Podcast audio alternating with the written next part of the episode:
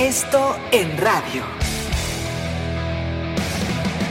Esto, el diario de los deportistas.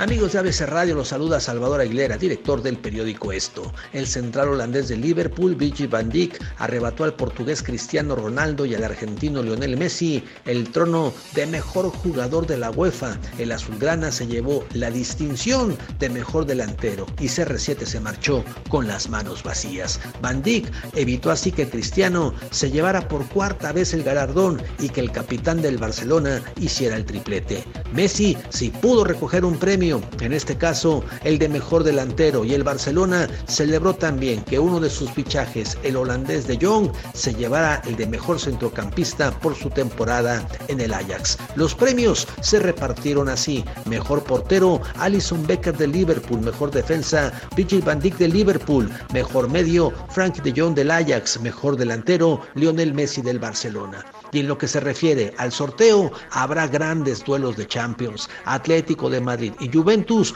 volverán a verse las caras. El Barcelona también repetirá enfrentamiento con el Inter de Milán. El Real Madrid se medirá al Paris Saint-Germain. Valencia la tendrá complicada frente al Chelsea y el Ajax. Además, el Liverpool será rival del Napoli. Habrá tres mexicanos en la siguiente Champions. Irving Lozano del Napoli, Edson Álvarez del Ajax y Héctor Herrera del Atlético de Madrid. Sígame en Twitter como Aguilera Esto.